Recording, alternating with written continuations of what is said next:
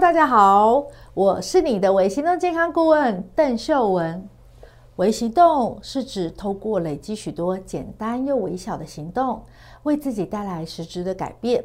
执行每一个微行动只需要花费五分钟以内的时间就能完成，并且不需要耗费很大的精神与力气，就可以帮助你改变自身的身体健康。我要带着你，利用每次一点一点微小行动，带来健康改变。身为一个健身房的业主，还有微行动健康顾问，常常会有会员或学员来问我，他现在身上的肥肉到底是如何一步步造就的？怎么会胖这么快啊？那刚开始我会觉得很奇特哦，因为自己的身材当然是因为自己的吃吃喝喝还有不运动造成的啊，这有什么疑问呢？我经营健身房几年之后，我才知道他们其实是想要知道自己要往前追溯多久才能够更好的准备现在的健康。其实，在维持健康良好的体态，是每个在意健康、注重外表的人的终极大目标。因此啊，呃，我也会呃看到很多的学员会参考市面上的各种断食法、减肥食谱、饮食法，帮助自己维持体态。所以喽，饮食啊，对于我们的体态确实有非常重要的影响。就像我今天要跟大家介绍这本书，它的书名叫做。现在吃的食物就是半年后的你。好，好，那呃，食物呢是制造细胞的原料，甚至也是我们身体的燃料。那身体各个部位的细胞汰换周期时间长短都是不同的。那其实我们大部分的细胞，除了像口腔的黏膜细胞，时间特别短。然后，嗯，有一些细胞是时间特别长的，像骨骼细胞。那大多数、大多数的细胞，平均来说，哦，嗯，就是有六个月左右的时间来汰旧换新。所以，半年前的你跟半年后的你，可以说是两个不一样的你哦，因为已经汰旧换新一轮完了。好，那因此呢，我们现在所摄取的每一口食物，正是打造半年后的你的原型啊！如果能够确实掌握这一餐吃什么的要诀，就能够帮助你轻松瘦身。因此，我决定要跟大家分享这本书哦。现在吃的食物就是半年后的你。在我开始说书之前，要邀请你先动手帮我把这个影片点个赞。订阅我的频道，并开启小铃铛，这样才可以第一时间收到我的影片上架通知，学习更多的健康知识哦。现在我们马上进入主题吧。今天要介绍的健康好书，嗯、这本哈、哦，它是由日本的首位运动员饮食顾问，还有蔬菜评选师村山彩所著作的。呃，这位作者呢，村山彩是个日本名人哦。他除了曾经任职于广播公司，担任过影片制作人，也是知名的铁人三项运动员。他还常常获邀上节目，同时啊，也活跃于杂志、广播，还有演讲活动等等领域。好，我介绍的这一本书啊，现在吃的食物就是半年后的你，在日本啊，曾经是生活类的畅销书哦。呃，一推出就受到很多女性读者的欢迎，也真的帮助了很多注重自己体态的女性。除了今天介绍这本书以外，作者村山彩啊，还曾经有另外一本书，叫做《现在吃的食物就是半年后的你实践篇》，好，更直接的教读者如何只吃自己喜欢的食物，也能轻松瘦哦。那这本书啊，分为五大章节。第一大章节，呃，正确的食欲与错误的食欲，教你如何分辨。他会先说明什么是食欲，那为什么会有这两种正确跟错误的食欲呢？嗯，还有是什么原因造成了这两种不同的状况？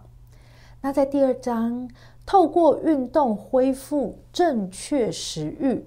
在里面介绍，呃，什么时候运动最好，如何摆脱减肥与忍耐的恶性循环，还有为什么人越累越需要运动啊？再来第三章，帮助维持正常饮食的生活习惯，实际介绍九大帮助维持正常饮食的好习惯。第四章。能将饮食转化为后盾的人与不能的人，告诉读者：先了解现在的自己是什么样的状态，再来开始改变。先知道自己的呃平常啊都吃了什么，好，再来问问应该吃什么。第五章，实践春山食堂。分享了一道道看起来既健康又美味的春山食堂食谱。除了详细的步骤，还有食材的分量之外，还有啊，他还在一旁备注这道菜，呃，适合在什么时候料理使用。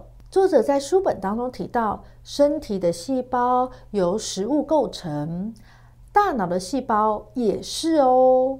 所以，优质的食物能够生成优质的脑细胞。而心灵跟脑细胞是密不可分的，所以从这个角度来说，我们的内心也可以说是由食物构成的。因此啊，如果我们希望能够过着身心健康的生活，那第一件要做的事情就是修正我们的食欲感应器。那什么是食欲感应器啊？哦，或许有很多听众是第一次听到。作者举例说明，正常情况下，当我们的身体缺乏呃维他命或矿物质，就会特别想要吃蔬菜跟水果。那如果是呃感到呃缺乏活力的时候呢，就会比较想要吃碳水化合物跟脂肪比较有饱足感的食物。也就是说，如果我们能有正常的食欲，并且依循着正常的食欲来吃东西，其实肚子饿的时候只会想吃身体真正需要的食物，所以吃下肚的东西就能够帮助我们维持健康又不发胖的身体哟。而我们的大脑是主掌正确的食欲的主要器官。它能够发出各种指令，以维持人体的健康。身体细胞接收大脑指令之后，然后正常运作，我们也才能够健康有活力。那现在饮食失调，就会导致摄取营养不均衡，那身体的细胞就无法正确接收大脑发出的指令，结果就会使得食欲感应器变迟钝。食欲感应器迟钝的人，只会感受到想吃东西的欲望而已，而不会知道自己吃的东西是是不是对自己有帮助，因此很可能会吃错东西，或者凭着自己的错误食欲乱吃，于是啊，就造成了肥胖、精神亢奋、体力不济等等的问题。放任错误的食欲自由发展，就会发生更多恐怖的事哦。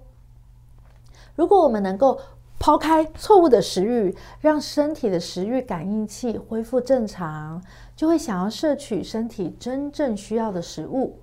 如此一来，即使不用控制食欲，不用放弃自己想吃的东西，也能维持健康不发胖。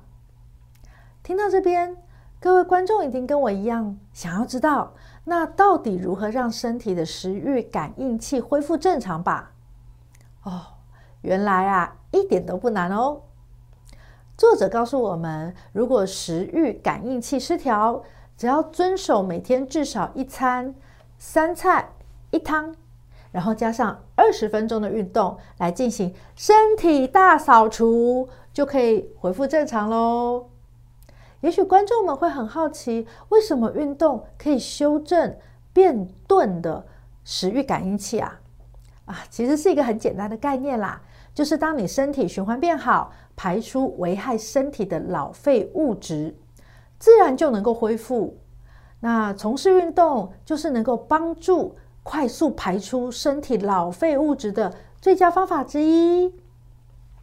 有些观众可能知道啊，过去柚子老师我也曾经胖到九十公斤啊，当时因为肥胖产生了很多的疾病。后来我发现这些疾病都是生活习惯病，因为当时的我长期久坐、不运动，又爱吃什么就吃什么，毫无节制，所以才会变成这个样子。后来啊，我也是透过了运动、饮食的调整，还有作息的调整，来对抗肥胖跟疾病。后来呀、我甚至加盟了一间 Kers 可尔兹女性三十分钟环状运动的健身房西门汉中店，然后也欢迎所有想要开始建立运动习惯的女性们到我的科尔斯呃这家健身房。然后我可以把我的健身房的联络资料放在下面，那欢迎你打电话来预约参观哦。嗯、呃，再过来要跟大家分享，书里面有两个能够帮助维持正常饮食的好习惯。第一个是从颜色考量菜色搭配，因为并不是每个人呐、都像柚子老师我一样经营健身房十年的经验。呃，并且我自己是双协会的健康管理师，所以在健康的相关知识，当然，呃，因为工作需要摄取的特别多哦，所以呀，呃，大部分的人不见得有这样子的背景。那对于呃食物的搭配啊，我就会很推荐用更简单的从颜色来去做考量。作者他提到，如果不清楚营养成分，可以试着从食材的颜色来搭配。像颜色越丰富的料理，通常营养价值越大。举例来说，外食便当的配菜大多是肉类料理、油炸料理，或者是呃很油腻炒过的菜。因此啊，整个便当的颜色会变成是以褐色为主。这样单调的颜色，营养价值就会比较低哦。所以各位观众，你在考虑菜色的时候，你就尽量让你的菜色啊是缤纷多彩的、不同颜色的。那因为大部分的蔬菜水果都有膳食纤维，膳食纤维是食物中不能被人体消化的剩余物质，好，能够刺激大肠肌肉的蠕动，还有润滑大肠的效果。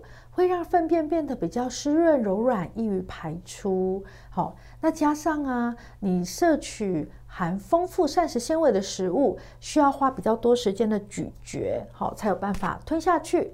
那这些咀嚼的过程，让我们更容易有饱足感，那就能够降低食欲。然后呢，每一种颜色的蔬果又个别提供了不同的营养素。嗯，我的微行动健康顾问的官网就有一篇文章在介绍五色蔬果分别富含的营养素，我也会把链接放在底下的说明栏，有兴趣的观众也欢迎点选链接去看看哦。再过来第二个是身体与心灵基金的比例八比二，作者说明啊，就算我们恢复了正确的食欲感应器。但偶尔还是有那么一些时候会想要吃甜食或者重口味的食物，那这时候该怎么办呢？其实啊，你就可以采用身体与心灵基金比例八比二的方式来解决。作者会把偶尔吃一点点的垃圾食物，或者一两天不做运动。这一类安抚心灵欲望的行为，称之为心灵基金；而从事运动、遵循正常的食欲感应器的饮食，这些行为就叫做身体基金。越早开始储存身体基金，就能够更早享受健康乐活的人生。但是如果只是一直过着毫无欲望的日子，每天只想存身体基金，不去理会心灵基金，过度坚持只吃正确的食物、健康的食物，其实反而会造成压力的哦。有很多人瘦下来之后复胖，原因就是过度忍耐产生的反作用力，压抑自己的欲望，逼迫自己只吃蔬菜、只吃原型食物、只吃水煮的东西。哦，其实累积到一定的程度，就会爆发开来，最后啊。一清醒，他已经一次吃掉了一大袋的家庭号巧克力哦。为了避免这种问题，我们还是可以偶尔吃一点甜甜的蛋糕、香喷喷的炸鸡，偶尔一两天不做运动，这样偶尔的放纵一下，其实就可以把这种满足感转换成心灵基金存下来。那身体基金与心灵基金的比例，作者会建议是八比二比较好。虽然说偶尔吃一块蛋糕没关系，不过这种会消耗身体基金的行为，就只能占整体的这个百分之二十。如果能够长期保持八比二的比例，就能够在良好状态下，同时维持健康身体，还有健康心灵哦。那如果你就是没办法把身体基金与心灵基金的比例控制在八比二，怎么办？作者给了一个好建议，那就是无法克制吃甜点欲望的人，可以自己动手做甜点呢。哇，其实现在台湾有很多烘焙 DIY 的店，有没有？甚至很可以亲子一起过去。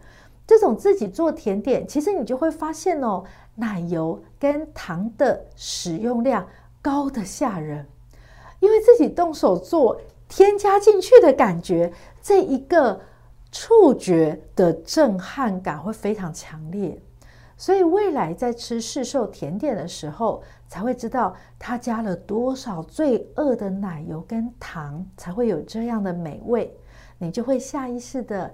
忍住少吃。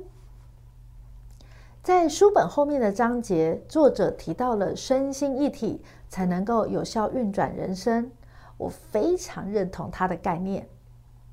身为铁人三项的运动员，哦，他发现了一个秘密：如果能够运用运动和饮食来调整心灵和健康。